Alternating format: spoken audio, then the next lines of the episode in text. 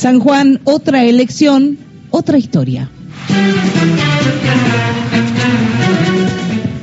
Sabes, y porque al menos trato, trato intento intento que te enteres.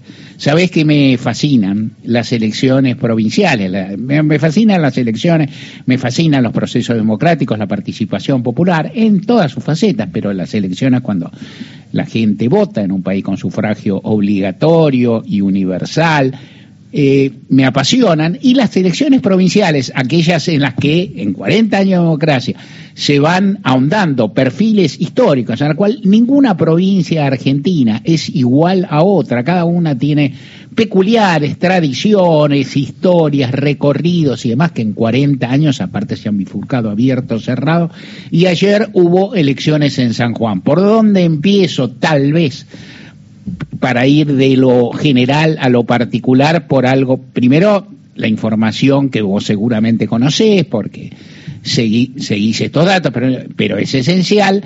En San Juan ganó la oposición política, Juntos por el Cambio, en este caso Marcelo Rego, un dirigente con historia local, que fue intendente dos veces de una ciudad muy importante, de San Juan, Santa Lucía, un hombre cierto de orígenes peronistas o de un partido, digamos, opositor, pero que está ligado al PRO en líneas generales y que ganó una elección curiosa, de la cual algo hablaremos ahorita más en detalle, ganó una elección curiosa, un resultado sorpresivo, tal vez el más sorpresivo que se ha dado hasta ahora, y en todo caso bastante sorpresivo, que deja la secuencia de elecciones que se vienen realizando en ya tres votaciones en las que ganaron opositores. Ganaron en Neuquén, perdió el movimiento popular neuquino, un remesón grande. El movimiento popular neuquino perdió a manos de una astilla del mismo palo, de un dirigente que fue, que, fue figura del movimiento popular neuquino, que habilitó su propia fuerza y que unido a sectores de Cambiemos ganó.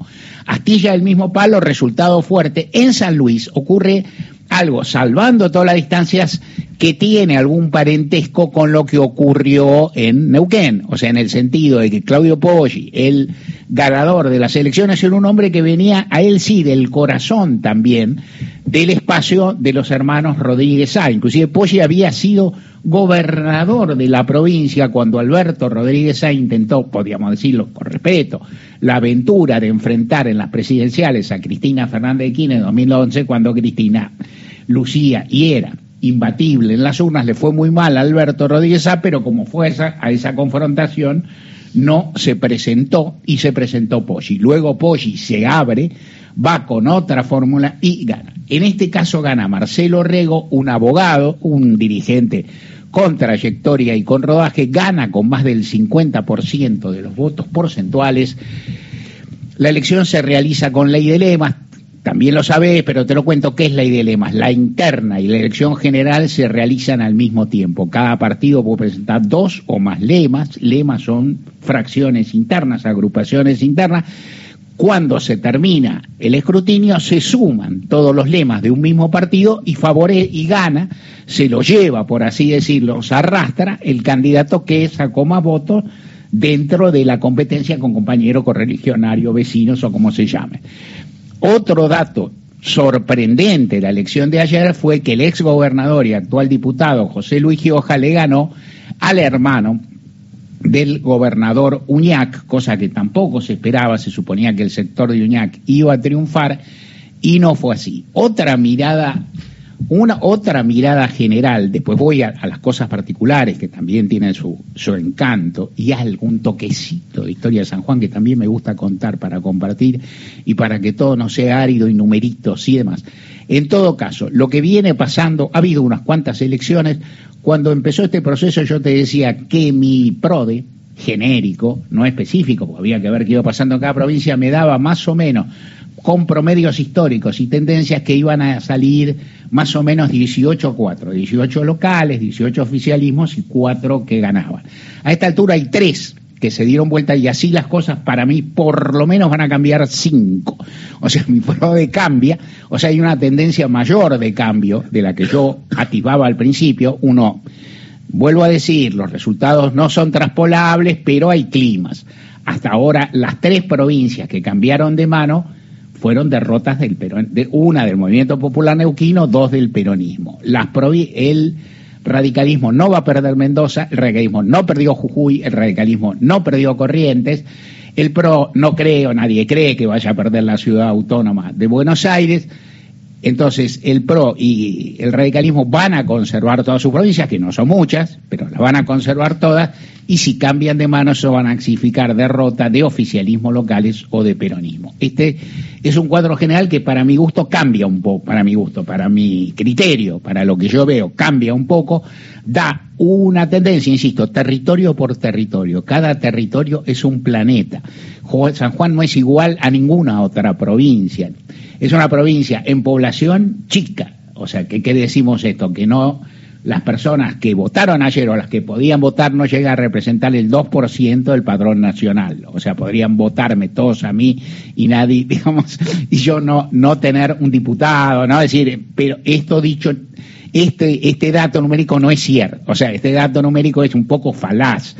Indica algo que queda imperfecto. Obviamente, ¿Qué es, San Juan históricamente? San Juan históricamente es una provincia cuyana y por primera vez en la historia de la recuperación democrática, ninguna de las tres provincias de Cuyo tiene un gobierno peronista.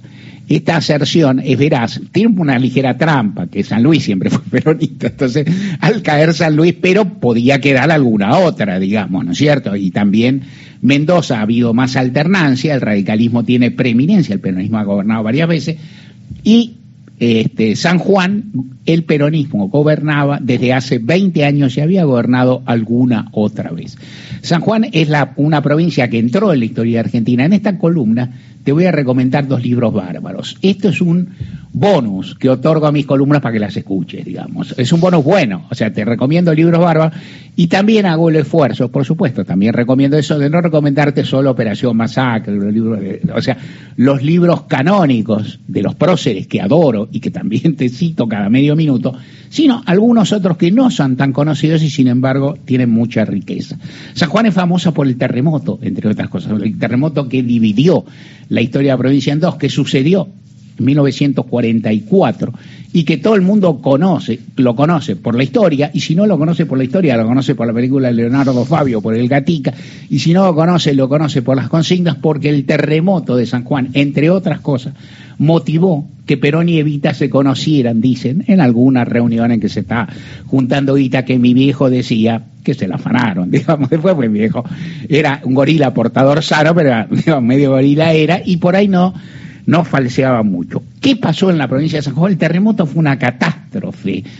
Eh, en, la, en la ciudad capital, sobre todo, eh, se derrumbaron muchísimas viviendas, una catástrofe humanitaria. Hay que pensar lo que es esa catástrofe humanitaria hace tantos años, es decir, una catástrofe donde cuando no había teléfono, no había medios de comunicación, había poco Estado, si lo buscas, eh, había que socorrer muchísimas personas, muchas familias se disgregaron, y hay un episodio que lleva, todo va llevando al primer libro que te voy a recomendar, que es un episodio impresionante, que es que en la catástrofe, después del, en medio de, muertes y cosas, ¿no? Es decir, sin tener un, una, una cuenta que nunca hubo del todo, como suele pasar en tales, tales cuestiones, de, cuántas personas habían fallecido, se habían derrumbado edificios, casas, se había roto todo, había personas heridas o fallecidas, personas rumbeando por ahí, golpeadas.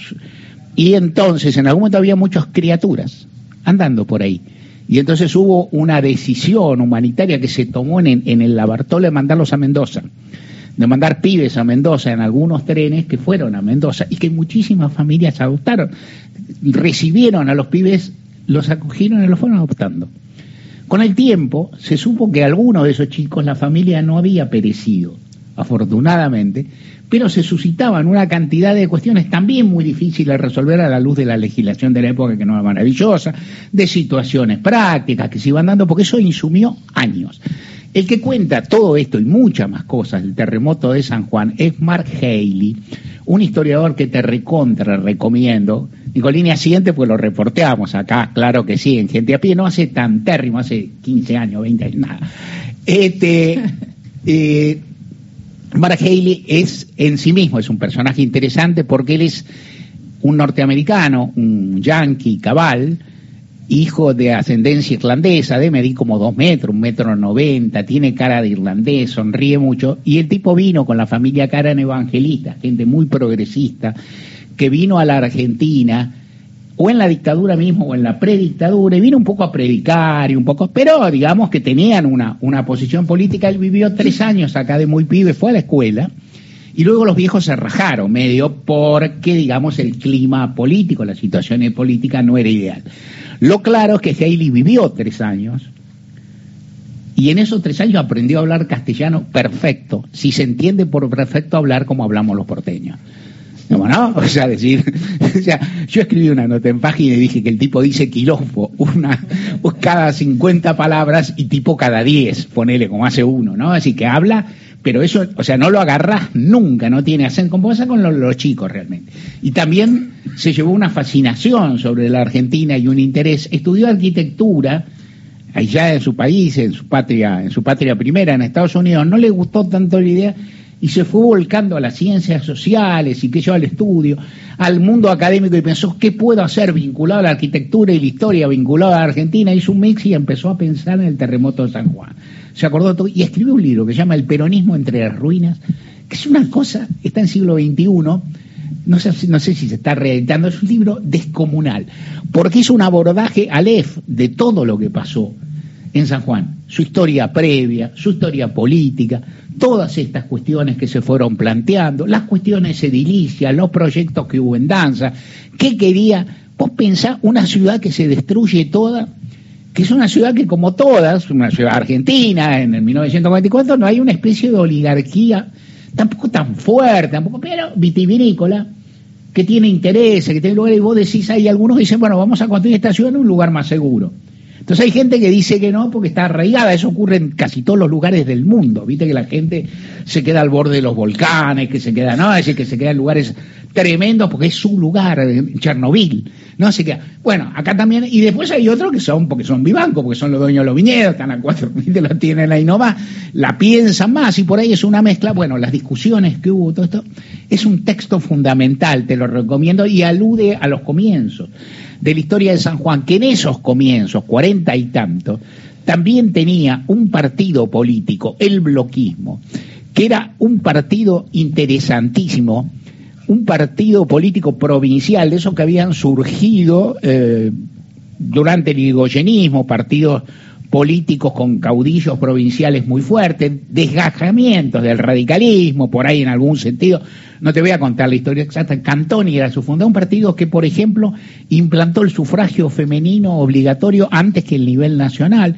Tuvo algunas medidas muy progresistas. En otra, más regal, digamos, no, no tenía una línea y era enormemente popular. a Perón le costó muchísimo con todo lo que había hecho y todo lo que no había hecho, con los resultados positivos, sino ganarle en las elecciones provinciales y luego Perón estableció algún, en la primera elección fue más confrontativo, después se estableció algún vínculo y parte de ese vínculo fue ligar a uno de los sucesores de Cantoni, el fundador de ese partido, que era Leopoldo Bravo, al o sea, darle una, una posibilidad de laburo, de lugar político, una embajada al adversario político. ¿Dónde? En Rusia. ¿Cuándo? Cuando gobernaba Stalin.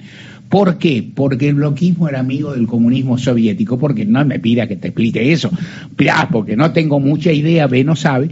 Pero lo que pasó es que Bravo quedó, le encantaba eso, porque tenía una buena relación, vivió y se hizo amigo de Stalin, eso es famoso.